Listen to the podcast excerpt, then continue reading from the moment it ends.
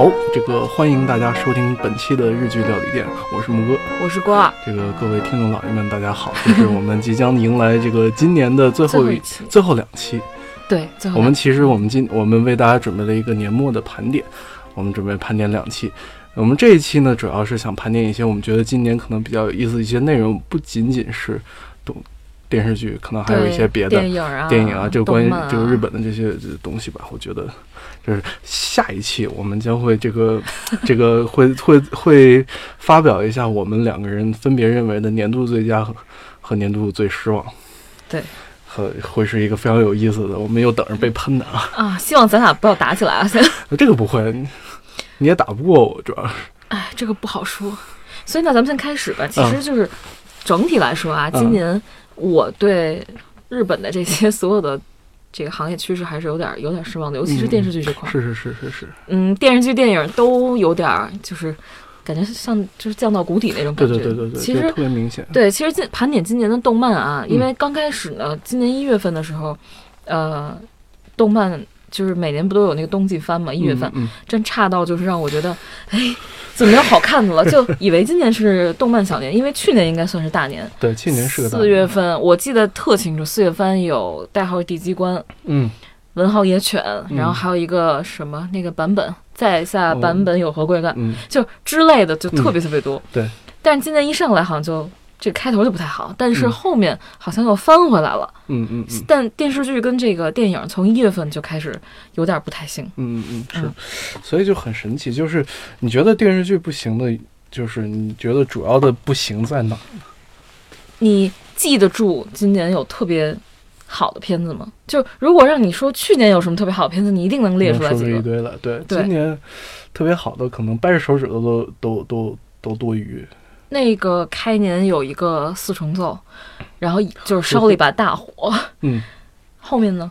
后面就没了，后面就感觉所有东西都对吧？就而且但是后面其实比较多的还是续作，就是那个这个新一季的比较多，所以可能真的新的剧其实反而也没有太特别让人印象深刻。对，嗯反正呃，从春季番开始看嘛，嗯就是呃，那个那个。人百分之百看外表，这是一个新作，然后是童谷美玲演的，当然也没有办法说服大家。虽然里面有超级多的金句，嗯，但是你想，童谷美玲说自己没有吸这个外表的吸引力，嗯 这就是一个对观众最大的打脸。这是这对这是不对观众智商的侮辱。然后还有一个、嗯呃，哥哥太爱我了怎么办？然后减了肥的，听这个名字就对奇怪。而且嗯男女主角挑的特别奇怪啊，嗯女主挑的是土屋太凤。嗯我对这个这个女演员本身没有什么特别大的感觉啊。嗯你听这个名字，我之前记得特清楚，我在纽约那会儿还，嗯然后看网上有传绯闻说，呃，山崎贤人和土屋太凤在一起了。好好，然后我当时想，哎，这两个人真是土到一起去了。不要这样，你不能人家因为叫土屋太凤你就觉得人家土。他长得很土啊。well，但是我记得好像说土屋太凤她的运动神经超群，啊，对，嗯土屋太凤其实她是个很努力的演员。对。山崎贤人也很努力。今天我们一会儿还是要盘点到山崎贤人，你知道吗？好吧，就是哥哥太爱我了怎么办？嗯然后这个女主是土屋太凤嘛，然后男主是片寄凉太，是减完肥的片寄凉太。然后我不知道是不是因为减肥的原因，他那个脸皮，当时有人跟我说，你看片锦郎他的脸皮松了，嗯。但是还是吸引了无数少女心，也是当时公众号嗯。热议的一个剧。嗯嗯嗯，嗯，然后还有一个叫我命中注定的人，也是嗯春季番里比这较。是，但是这部剧其实当时还话题还挺大的，对。话题挺多的，是因为它是时隔多年，那个龟梨和也和山 P 对，又再一次合演，而且这次特别激情四射，对，那个激啊，，yeah，敷衍看人机那个激对，因为那个特别，我记得特清楚，好多人看完以后说，哎，女主叫什么？不知道，女主是谁演的？不知道，然后不重要。对，只关确心那俩人实不重要，。所以其实你看木村文乃，其实我也觉得他是个很好的演员，对但很显然在这部戏 并就没有没他什么事儿有点像当年的那个生田斗真和小栗旬啊。演的那个叫什么？那个高高是什么？就是警察和黑帮的那个。哦哦哦哦。然后女主也是，哎，最后什么情况就完全不记得。对对对，就是然后一月份还有三部比较好的，一个是四重奏，咱们提过了，嗯然后东京白日梦女嗯。其实是继去年年末那个《东京女子图鉴》后，嗯。又来了这么一番，但又跟那个完全不一样，而且它的这个阵容更华丽。嗯，一个是极高游离子，然后有荣仓奈奈，荣仓奈奈今年怀孕了，这也算是一个新闻吧。对，恭喜她。然后还有就是我们有一期专门提过的《By Players》，嗯。嗯，但是它作为深夜剧嘛，它的那个收视率只能就是到那个水平，对，是比较遗憾。嗯，然后《孤独美食家》第六季是一月出来的，嗯，然后还有一个是呃，《Crisis》公安机动搜查队搜特搜班，然后是小栗旬和西岛秀俊。嗯嗯嗯。我没太我没看这个剧啊，嗯。但是据说口碑一般，嗯，大家都是冲着小栗旬和西岛秀俊去看的，好像就是他们两个的火花擦的那个没有那么足。嗯嗯嗯。然后就到了夏季，夏季有你最喜欢的《Cold Blue》嗯，第三季，是吧？然后《黑色皮革手册》也没有溅起太大水花，对。刚开始大家觉得那个那姑娘叫什么来着？吴景孝。吴景孝黑化了，值得一看。嗯但是其实我觉得他，我记得咱们之前聊过，嗯他跟那个当年那个谁，我今天脑子不好使，记不住名，米仓凉子 也那一版的嗯相比，他的那个质感又不太一样，对感觉他就更不知道该怎么说，反正他这个就是不太一样。吴景孝后来我看了一眼，我觉得他的那个、嗯他是黑化了以后，可我觉得咱们觉得他黑化好，嗯，不是说他演技好，而是说他造型好，对，这倒是。就是他那个。穿和服是真好看。对他那个和服啊，还有他那个妆啊，嗯都是那种暗黑系列的。但是你说嗯他演技有特别大的变化吗？好像也没有特别大的变化。是，然后这个这个女演员之后也就踏上了不归路。对，这个怪可怜的。啊，然后我家丈夫不会工作，是我当时比较期待一部，因为有井户亮和松冈莫优嘛。嗯嗯嗯、但是不知道是因为井户亮上了年纪满脸褶子，还是怎么着，就是他这个剧好像就太平庸嗯，了。是是，我记得我当时看了第一集，嗯然后没看完我就睡着了。我坚持看到了第三集，我实在看不下去，就是因为你每周要追嘛，嗯，你要追总得有点动力，他没有动力让你去追，对对对。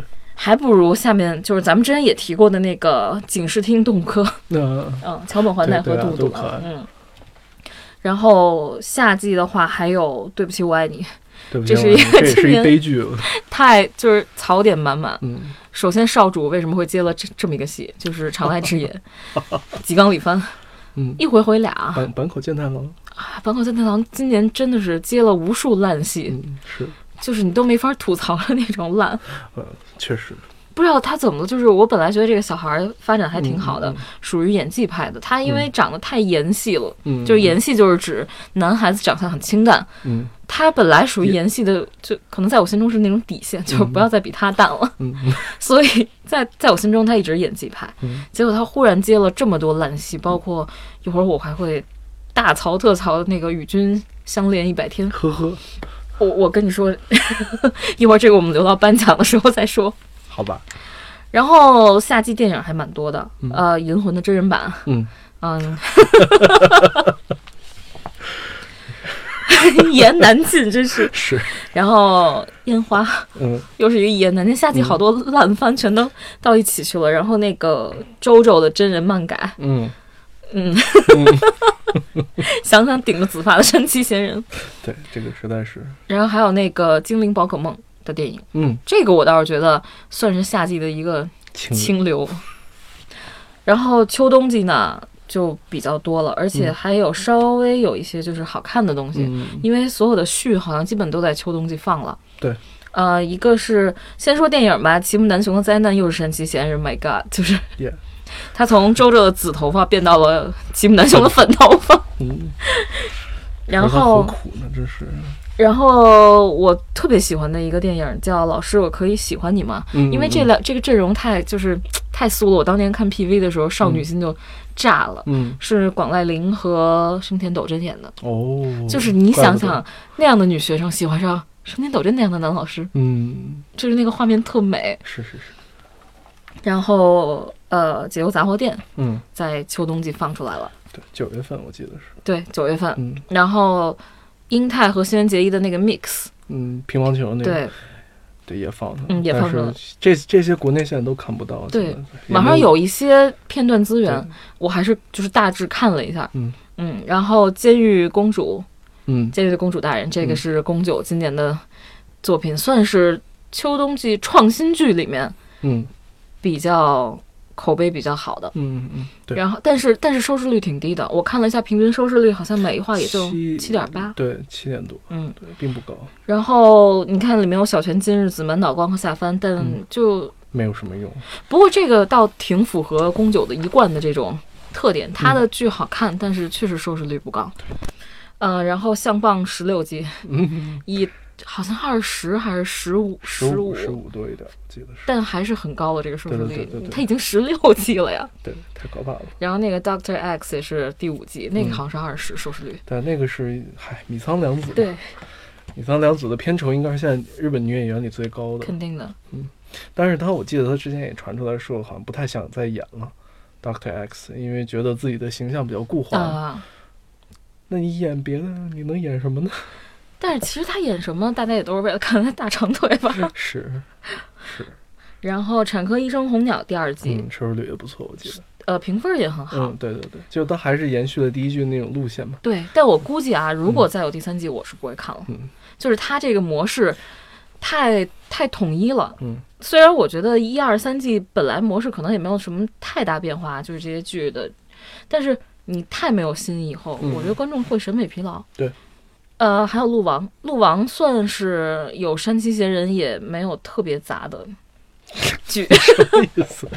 但毕竟好，毕竟鹿王是一所广司，对我嗯没有，我我是这么觉着的啊，因为呃，鹿王属于那种因为一所广司太强，嗯所以他把年轻的演员给带出来了。啊，带出来了。他不是压住，他肯定是要把他们压住，嗯但他是属于那种因为你的对手太强了，所以可能把他们的水平连带着也提高了一点，哦这个戏才没有特别杂。嗯，嗯，好吧，今年电视剧其实咱们之前所有节目里面都提到过，基本对，嗯好的不多，好的真不多。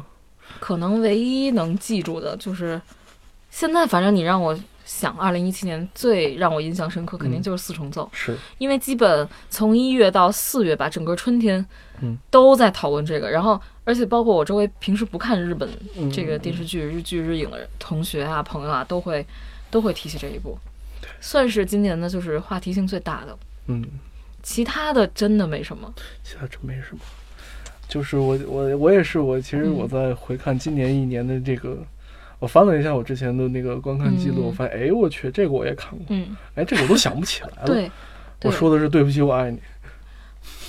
比如说等等诸此，其实有嗯很多，我其实看了看了几部剧，一集气，有很多，有很多。真的就是你觉得就是，倒不是说是说他们有多烂，但是真的是他们很不能叫无聊，我觉得应该是非常的看得透，就是太明显、太直接了，它就是还是那些东西。但是你发现没有啊？就是，嗯、我不知道是咱们口味被养刁了呢，嗯，还是说，因为可能我觉得是时间有限，大家都会去挑精品看嘛。对你你会发现一个特别大的趋势，嗯就是今年冬季番里面嗯有好卡司的特别多，对，但是剧很烂。嗯比如林濑遥，林濑遥很少接日剧吧？嗯，对，他每一部接的日剧其实打分都不是特别好，然后今年这个就新低了，但是它的收视率还可以，大家都是冲冲着林濑遥去看的，嗯就是那个主妇的，他演主妇那个，太太请小心一点。对，太太请小心一点，就是嗯看这个名字我就不想去看，果然看我看了两集就是看不下去了，嗯真的是，就是真的回想起来，今年看不下去的剧比看得下去的要多很多。多很多。对，特别神奇。所以你觉得我们这么看下来，嗯你觉得今年的剧有没有什么比较明显的特征？因为我觉得我看到了一些非常有意思的点，嗯、比如说今年的原创作品少了很多。特别少。对，少女漫改、嗯轻小说，嗯，这这是一个一大主流吧。不过这个主流从去年开始就有这个迹象，年底，然后到今年就简直是爆发了。然后包括最过分就是翻拍这个事情，我是真的还挺原谅不了的。对，就是日本几乎没有翻拍过亚洲的作品，嗯，不能说外国作品，他们经很很经常翻拍美国的。对，但是亚洲作品几乎尤其是剧啊，这嗯这基本是第一次。可能因为咱们看日剧属于比较多那种啊，当你嗯看到一定数量的时候，就是再好的偶像，就算新垣结衣，当然你可能能看下去啊，就是我可能会因为剧情无聊就弃了。嗯嗯，包括我我的本命木村拓哉，嗯，他今年演的几部剧都让我非常失望。对，就我看他那，我为了看他那张脸，我都看不下去。你就想这个剧得有多无聊对？所以说，其实无聊的点在于什么呢？你觉得是因为在我看来，嗯我觉得无聊是因为这个东西太可预测了。就我知道他这东西，就是我看了第一集之后，我就知道这一季的故事大概都要怎么讲了。我就觉得，嗯，可预测吧？我觉得如果你可预测的话，呃，在制作上精良，或者说在台词上有一些新意，嗯。也是好的。嗯。它的可预测属于我觉得，首先题材上，嗯，就特别不吸引我了，已经。嗯嗯嗯，就是它这种题材已经反复，恨不得所有人都在用，嗯。然后梗也是老的，没有人再去翻新梗了，所有梗都特别，你就觉得哎，这不是呃日剧里面常用的梗吗？嗯。你会觉得哎，好像这个东西在哪儿看过，这种感觉特别可怕。对对。对，就是我在哪儿看过这部剧，但其实你这是第一次，嗯，这是我觉得今年日剧就是 flop 最明显的一个特征。所以其实我觉，所以其实这么想的话，也不完全说是它原创和改编的问题，其实更多的是他们在剧作形式上和内容上，其实没有那种，就失去了那种创新鲜感。我不知道为什么，据说呃，听我朋友说是今年他们那个包括工资啊，嗯然后挣的钱都大幅度下滑。嗯我不知道这个是不是，你不知道哪个是因，哪个是果，你知道吗？嗯不知道是因为做的太差了，所以工资下滑，还是因为工资下滑，所以大家没有激情去做这件事儿。我觉得可能是个，也许是个循环吧，嗯这个是知道。但是其实你推算一下，如果说像比如说像今年年底上的这些剧，嗯，差不多有半年的制作周期吧，嗯那基本就是快到年初，将近年年中的那会儿。呃其实我感觉就是它，因为电视剧和电影都是有滞后性的，它这种滞后性其实是它是一个前一段时间的行业趋势的一个集中体现。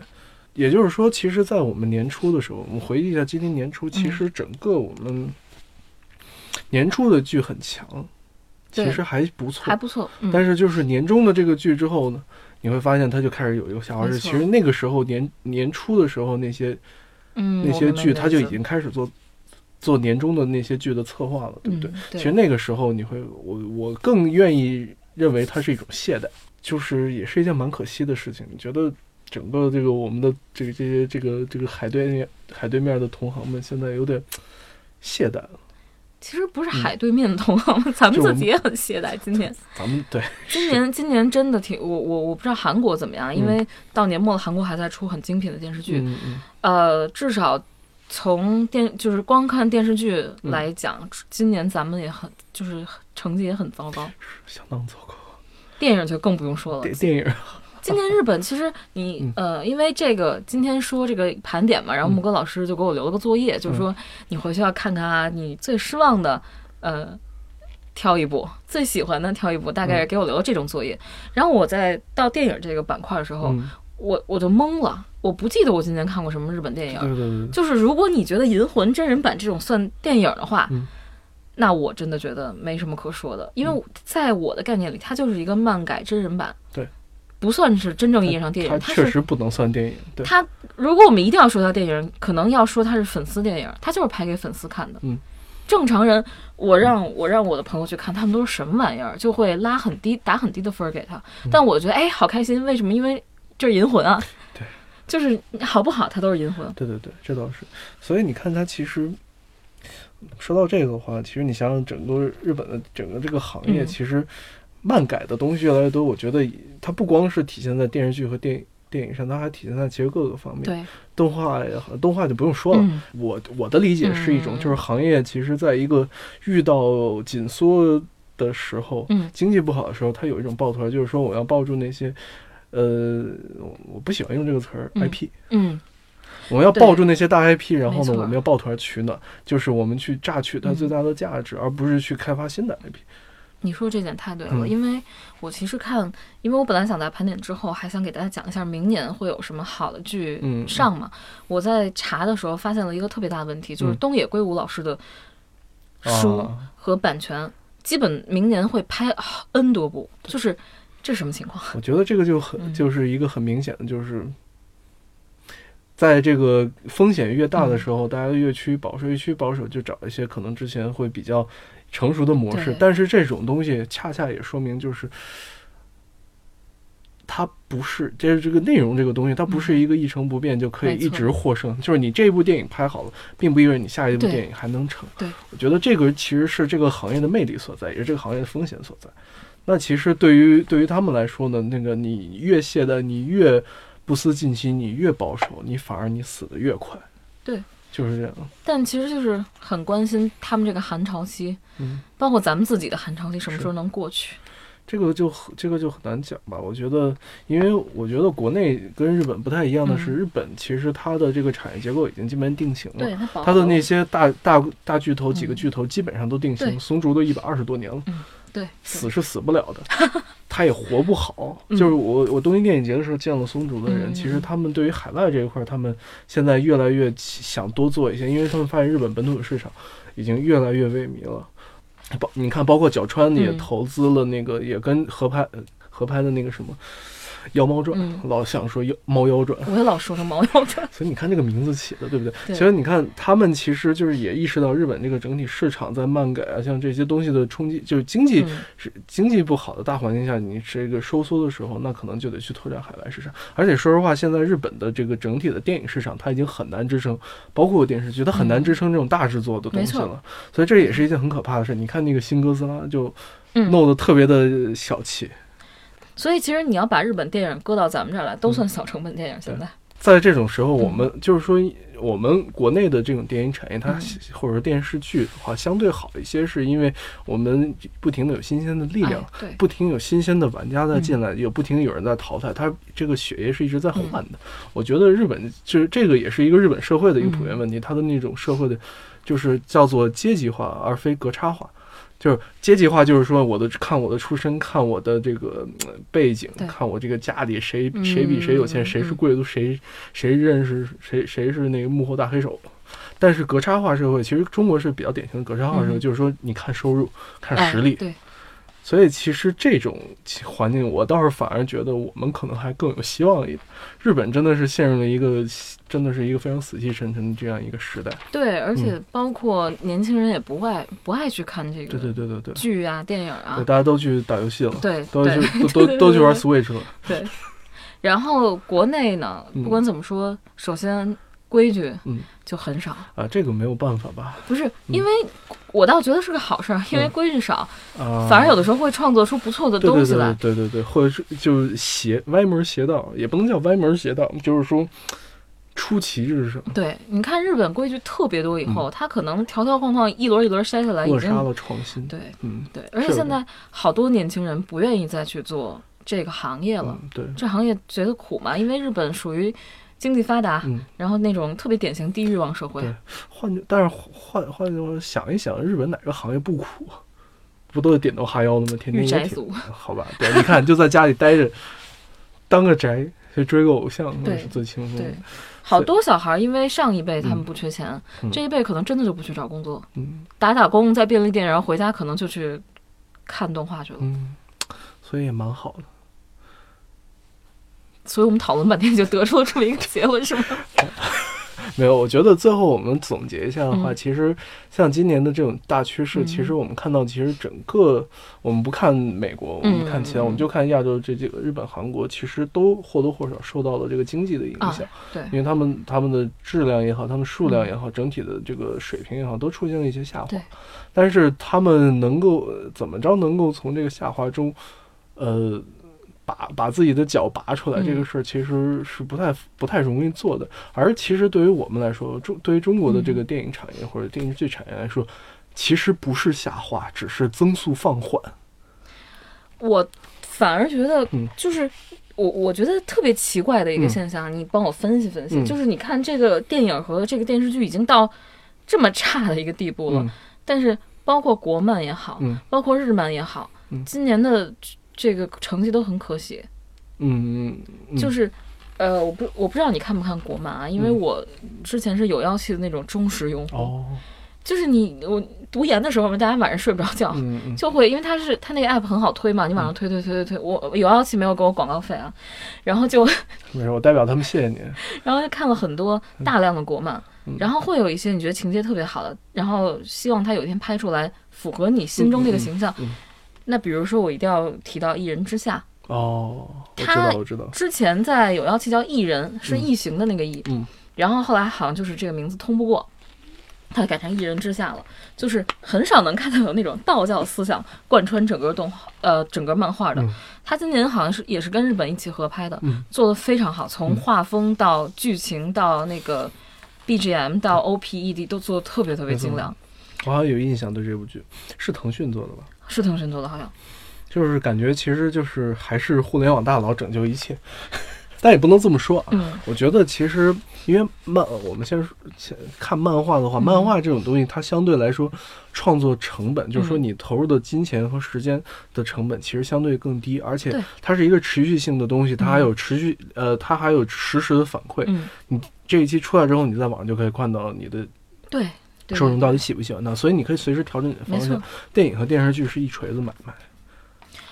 像日剧也不能叫一锤子买卖，日剧确实不是，嗯。但是我们国产剧的确实一锤子买卖，而且国产剧的主要受主要的不能叫受众群，嗯。主要的客户都不是观众，没错，是电视台，没错，所以它就造成了，尤其电视剧为什么会有那么多嗯烂剧、雷剧呢？就是因为它从根儿上他就跟观众脱节了，观众拍的观众喜不喜欢这事儿其实不重要，嗯，主要是电视台那帮嗯老爷们他们要不要买，对，他们要买了，那观众对不起无所谓，你们爱看什么看什么。其实是，当然，这个是所谓观众其实是第二位的，对于电视剧。电影为什么我觉得这几年其实发展比电视剧要，就是从质量上要更快一些，嗯是因为电影直接要面对观众，它就是靠票房，说话的，没错，没错，所以它的发展会更快。包括漫画其实也是同样的道理，因为漫画说实话，它的创作的门槛比电影要低多了。那肯定它不是嗯它很高，但是比电影低多了。电影的话，你需要几百人，好多好多的钱；嗯漫画的话，你就几个人，有绘画基础，有想讲故事的欲望能力。就能做出来。所以其实它的竞争是比电影要激烈的多得多得多，而这个时候好作品才能脱颖而出。你只有在市场充充分这种竞争的这种态势下，你的优势的东西你才能突凸显出来。而其实漫画就有这点好，其实虽然说我。我我想做出一好作品，嗯但是如果我没做出好作品，我损失不大。不过啊，嗯我觉得 刚才你说的经济问题也好，还是就是这个包括老龄化趋势也好，嗯就是国内也特别明显，就是二次元这个东西越来越深入人心对，对对这是今年的我觉得最大的一个趋对，势。今年确实是很明显。你这么说，我就想到《闪光少女》。我嗯，真的有时候啊，嗯我听咱们那个咱们这个组的所有的节目，嗯，我特别想去那个国剧共进社嗯去吐槽去的，是吧？就是闪光少女哎。下下下下次下次请你去，好吧？然后我们把把话说回来啊，嗯呃，动漫的话，今年确实有不少好的。嗯，对，呃，从我们从后往前说嘛，嗯最近十月份十月份的话，犬舍我不知道你看没看，嗯，它的全名叫《杀戮哦重生全无赋》。我很喜欢那漫画，那漫画真的超棒。对，我觉得那是一个非常后现代的、呃、超级英雄语言。我如果其实我之前我还想着，如果没人拍的话，干脆把版权买了吧。啊 结果拍了，结果有人拍了，而且确实这种东拍的西肯定会有人。而且拍的很好，嗯，是吗？很相当好。他的那个从节奏，嗯嗯，你你没看是吗？我没看着，因为 B 站是不是没有？我忘了，我忘了我是在哪儿看。总之、就是，我我也是在哪看到对了，对但是就没没忘了追。从剧情到节奏到、嗯呃画风我不谈了，因为我觉得画风在这个里面不是特别重要。对对对，然后到台词，嗯到情节都非常好，嗯，而且豆瓣儿给了八点五分，我觉得还是能说明一定问题的。是是。那么多二次元的那个少年少女，嗯，年末其实呃年末有很多扎堆儿好的，有少女周末旅行，啊，对，然后他的那个编剧是别安一幸。编过一部《周周》，然后嗯。写过一个《第一神拳》嗯当年也是分数非常高的动漫。然后三月的狮子讲降旗的，嗯。出了第二部，嗯。然后《鬼灯冷彻》第三季，然后《宝石之国》倒是让我很惊艳，就是它是原创的，嗯。今年的新动画，不是属于那种续作，嗯。它的当时第一话我看就是所有的那个制作精良到让你觉得，哎，日本日本动漫又活过来那种感觉它。是不是用的那个三渲二？它好像是它是是三 D 做的，对？对，我觉得这个其实也是个趋势，嗯挺有意思的。我觉得因为三 D 做的话，它其实很便宜，而且你再用动捕、对，动作捕捉的话，其实它就能压低很多成本。因为嗯现在二 D 真的是很贵，没错，太贵。太贵了，嗯，而且人力物力其实要比三 D 花的。多得多。而且其实技术成熟的话，大家会慢慢接受这样的设定，其实蛮好。其实蛮好看的嗯做的，因为从色彩来讲，也是要比二 D 更好而。且确实是，你想宝石这种东西，你对二 D 你真的很难画，那画师得累死我觉得画完了、嗯做不好就成，就是九十年代的那种美少女战士感。啊！对对对对，是，然后有一个叫《血界战线》，嗯是我今年很喜欢的一部动漫。嗯嗯，它是也属于十月份，然后七月份有几部，一个是《来自深渊》，嗯然后一个是。呃，看一下，一个是梵蒂冈奇迹调查官这部，我一会儿会着重说一下，嗯因为呃特别惋惜的一部。然后四月有一个樱花任务，嗯，然后还有一个月色真美，我不知道你看没看，我觉得应该是你喜欢的那种类型。我看了看不下，没看下去。哇，你竟然没看下去？因为一看就睡着。因为这是我特喜欢的，算是一部就是清流吧。因为这两年纯爱剧特别少，嗯，这种小细小细节构成的这种。嗯然后一月份呢，嗯、只有一个有一个龙的牙医嗯是原创的，还有一个 ACCA 十三区监察啊，科，那个也不错。那个我还蛮喜欢的。然后还有鬼平，不知道你看没看？嗯，我知道没看。啊、然后还有一个昭和元禄落雨心中的一个序，嗯嗯就是祝六的那个祝六篇，嗯嗯算是还可以的。嗯嗯嗯，所以今年动漫其实你能列举出十部，我觉得已经是非常好的成绩了。确实是。其实想想今年精彩的动画片真的有很多。对，不光是动画，而且其实就是我觉得从去年你的名字，哎，还是我的名字，你的名字，你的名字。从去年你的名字开始，其实日日本动画这个东西的接受程度突然就提高了，我不知道就觉得很神奇。就每年现在你看今年引进的嗯。日本动画电影，多了。剧，场版也好，是这种原创的也好，多了很多。嗯但我是我能想起来至少有四五部了。不止嗯电影，包括就是不止引进来电影，嗯。包括跟在电视剧、电影里面都能见到日本演员的影子，慢慢开始往这边来。对对对，最逗的是那个，就是木村之前那个组合 SMAP 不是解散了吗？然后里面有两位好像已经就是要到中国来发展那种感觉，是就是你是，就连奶团都开了那个微博了，是不是？对 对，这个 你还在喜欢哪一版吗？我觉得他们挺可爱的呀。对，然后说起这个，今年其实也有几件，就是算是咱们也不能叫圈咱们圈儿吧，就是这个圈儿里的比较有意思的新闻。嗯一个是库北真希退隐了，啊，对，她怀孕，然后闪电退隐了。对。然后宫崎骏爷爷宣布复出。这个并不是新闻了，但是就是也不能叫不是新闻，这老头老这么干。，对，但是他就是这次很明确表示这是最后一步了，嗯，可能真的可能岁数大，对他可能真的画不动了，因为真的画画这个事儿真的是非常费眼睛的。而且挺耗，真的很耗精力的。如果你想画好啊，嗯，然后 AKB 第九第九第九期的那个大选，嗯。然后渡边麻友以第二名毕业了，嗯，指原丽乃三连三年连霸冠军。